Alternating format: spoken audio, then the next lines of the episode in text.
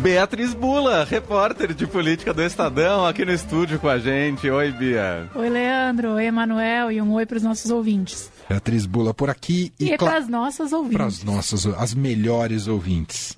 Bom, a gente pega, evidentemente, o gancho do dia 8, Dia Internacional da Mulher.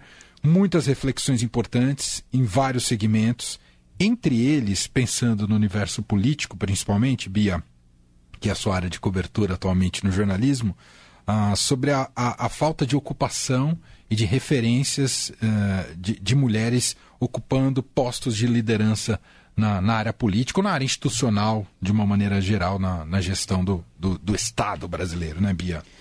É algo que a gente já sabe porque está na nossa frente, nos nossos olhos, mas é, o Wesley Galzo de Brasília fez um favor de fazer um, um compilado para a gente no Estadão de cargos que nunca foram ocupados por mulheres.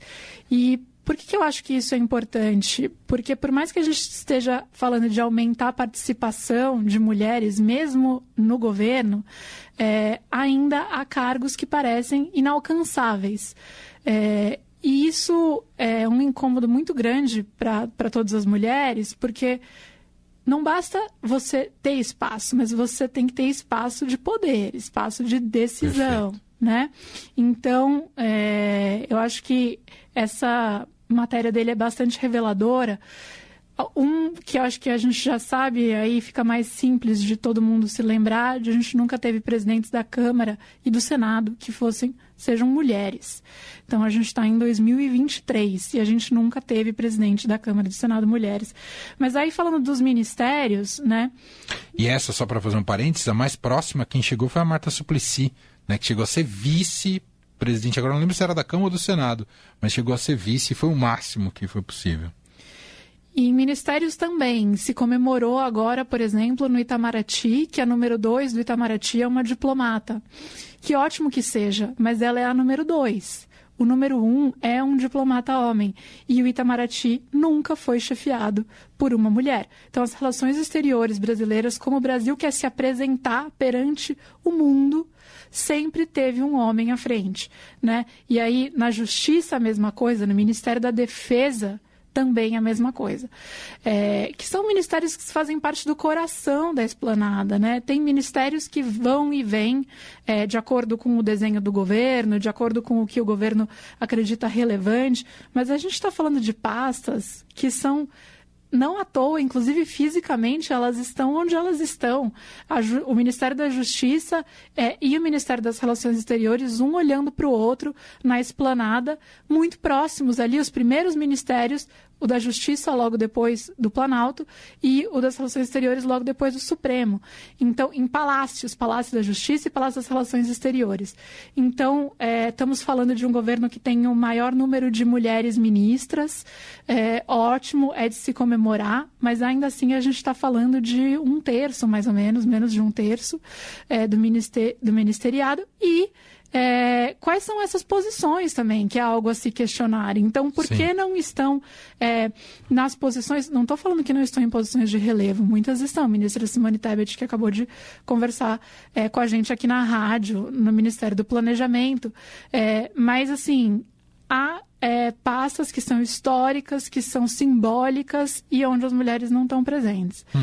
Então, eu acho que trazer isso nesse dia é uma lembrança importante é, para que não se comemore apenas, ah, temos uma maior diversidade, mas é uma maior diversidade onde, em quais cadeiras, é, representando o quê?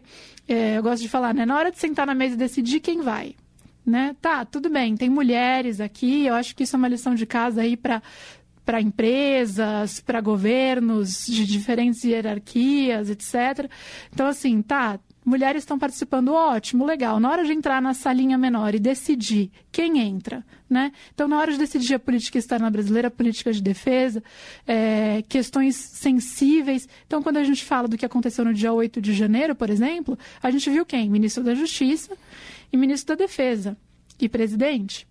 Então, três homens, né? Tivemos uma mulher só ocupando o Palácio do Planalto, que foi a ex-presidente Dilma, é, também é muito pouco. É, tem alguns países que parece que ainda não conseguiram quebrar essa barreira, como os próprios Estados Unidos, né, que ainda não tiveram uma mulher presidente. Uhum. Que também é muito uma coisa muito simbólica, muito muito forte, né? E houve uma campanha machista contra Hillary Clinton na época que ela concorreu Verdade. também muito pesada, né, de misoginia. Então, eu acho que a coluna de política hoje é também para a gente falar sobre os espaços que as mulheres conseguem ocupar na política, ainda que isso tudo, claro, só da gente estar tá falando sobre isso aqui já é um grande avanço, mas é preciso mais. É, e precisa de uma verdadeira revolução nas bases partidárias e principalmente na ocupação aí nas lideranças partidárias que olham a mulher muitas vezes só para cumprir essas cotas necessárias Uh, ou para estratégias eleitorais que colocam a mulher numa posição de acessório. Vamos colocar uma mulher de vice para falar com o eleitorado feminino, mas nunca um protagonismo real dado à mulher, né, como acreditando num projeto que ela possa ser de fato a cabeça da chapa, né, Bia? Pois é, e aí tem mais um, é, um, um ramo né, que, que a gente está vendo aí uma discussão sobre quem deve ocupar a próxima vaga, próximas não sei o quê, né? Que é o Supremo, que é o Judiciário. O Judiciário é muito masculino, uhum. né? Eu cobria Judiciário em Brasília. Muito. É um ambiente muito feito por e para homens. É, Estou falando aí dos advogados que frequentam os tribunais, que têm acesso a esses, a despeito de é, haver uma maioria de advogados mulheres no país, mas as presidências da OAB são sempre de homens. É, os advogados que frequentam essas altas cortes, agora a gente tem visto muito mais mulheres na tribuna, mas a maioria homens. E os ministros, os juízes também, né? Então, no Supremo, a gente só teve três ministras mulheres. Uma delas vai se aposentar, uma já saiu, que foi a Ellen, Gray, a Ellen Grace, é, depois Carmen Lúcia é, e ministra Rosa Weber. Ministra Rosa que deixa o tribunal esse ano. E os nomes que estão aparecendo com mais força, pelo menos até agora, são de homens. Para substituir o Lewandowski e a Rosa Weber são de homens. Há uma cobrança que vem sendo feita, sim, é, por parte até de setores da comunidade jurídica para que se pense na diversidade, é, não só de gênero, mas também racial, é, na hora de escolher os futuros ministros do Supremo. A ver, né, como a gente já comentou aqui também, até no, no podcast do Estadão Notícias, é, não parece que é isso que está muito na cabeça do Lula agora com relação a essas vagas. E aí, de novo, no meio jurídico se fala, ah, mas vão abrir vagas no STJ, vagas no TSE, então a tendência é que, se não forem indicadas mulheres para o Supremo, mulheres sejam indicadas para essas outras vagas. Claro que o TSE, o STJ são tribunais superiores, de altíssimo relevo, muita importância. Mas quando a gente fala do Supremo, a gente está falando da Suprema Corte, né? E são só 11. Então, assim, só 11 e a gente está num cenário que a gente pode não aumentar, inclusive diminuir o número de mulheres lá dentro, é meio inadmissível, assim. É até estranho a gente falar sobre isso é, de, dessa perspectiva. A ver o que vem pela frente, quais são as vagas aí que... Pra, quais são os nomes que o Lula vai indicar para essas vagas. É, mas é, é, até estranho quando a gente fala o nome de tantos homens é, disputando essas cadeiras. Há mulheres também, ainda bem, a desembargadora Simone Schreiber, por exemplo, acho que está no páreo, é, entre outras. Então vamos ver aí é, o que, que, o Lula decide a partir daí. É, e, e esse dia 8 serve, justa, entre outras coisas, serve justamente para isso. A gente entender em que patamar estamos de igualdade. Uhum e aí quando você começa a fazer esse compilado, esse levantamento, como fez o Gauso, e aí você percebe quando está distante de chegar, de se chegar a essa igualdade, né, de ocupação de espaços de liderança e poder. Eh, no caso americano, teve uma presidente do, do, Eu acho que tem até filmes, não tem? Sobre essa presidente do Supremo lá? Eu tô, eu tô confundindo aqui. No caso do, dos Estados Unidos, é. É, eu ia até mencionar agora que é, tem uma frase que eu gosto muito, uma de muitas, da Ruth Bader Ginsburg, que era aquela juíza ministra Isso. da Suprema Corte americana, que virou um ícone de feminismo, de defesa dos direitos das mulheres, por uma série de fatores. E morreu né, em 2020, no final de 2020, para o desgosto dela, porque ela não queria que fosse indicado para o lugar dela um nome. É, trampista. Trampista e contrário ao aborto. Né? Essa era uma das, das grandes pautas dela no tribunal. E, e, a gente viu que houve um retrocesso no entendimento sobre aborto é, nos Estados Unidos recentemente por parte da Suprema Corte. É, em termos de retrocesso que eu digo, voltaram atrás para restringir é, direitos das mulheres. Então, a Ruth Bader Ginsburg foi questionada quando que vai estar tá bom em termos de número, né? E lá são nove ministros, nove juízes. E ela falou, quando formos nove. Nossa! Por muito tempo foram nove homens, né? Por que é inadmissível pensar em nove mulheres? Pois então, é, quando formos todas, né? Quando todas as vagas puderem ser ocupadas por mulher e não porque apenas ah, a gente tem que colocar mulher, não, uhum, né? Uhum. Enfim, quando isso não for uma questão. E quando não for uma questão, todas as vagas podem ser ocupadas por mulheres. Perfeito. Gosto muito. Uma de muitas, muitas frases, uma das que eu mais gosto, inclusive dela, também, que na verdade é uma referência dela. É, ela falava, mas é uma referência literária, é, que é: Eu não peço favor pelo meu gênero. Tudo que eu peço é para que tirem os pés do meu pescoço.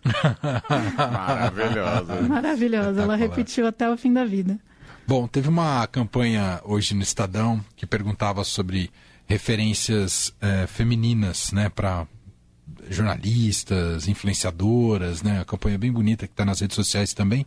E queria te fazer essa pergunta para a gente fechar a sua participação hoje aqui. Se, quais são, que, claro que sempre são inúmeras, mas quem você gostaria de citar? Eu acho que eu já falei uma aqui, né? Sim.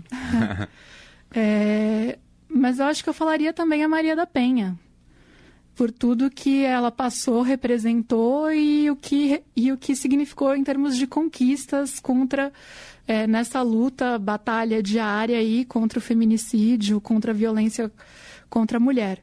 Né, por ela não ter, não ter desistido e ter se tornado esse ícone, inclusive, é, para a gente tentar diminuir esses níveis é, inadmissíveis uhum. de feminicídio que a gente tem até hoje. Perfeito, belíssimo. Belíssima lembrança.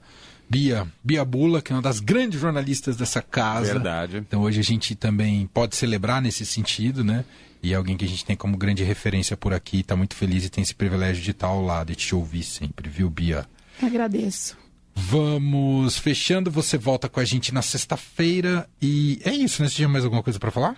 Acho que não. Não? Não. Então tá bom. Eu achei que você ia mandar um beijo pra sua mãe hoje também. Ah, então posso. Posso. Eu falei, será tá que ela vai falar da mãe dela? Eu, eu defendo a mãe claro da Bia. que sim, a minha mãe também. Perfeito. E todas as mulheres que abriram caminho para todas as outras mulheres, Perfeito. inclusive as da minha geração. Então, a minha mãe, que é bastante feminista também.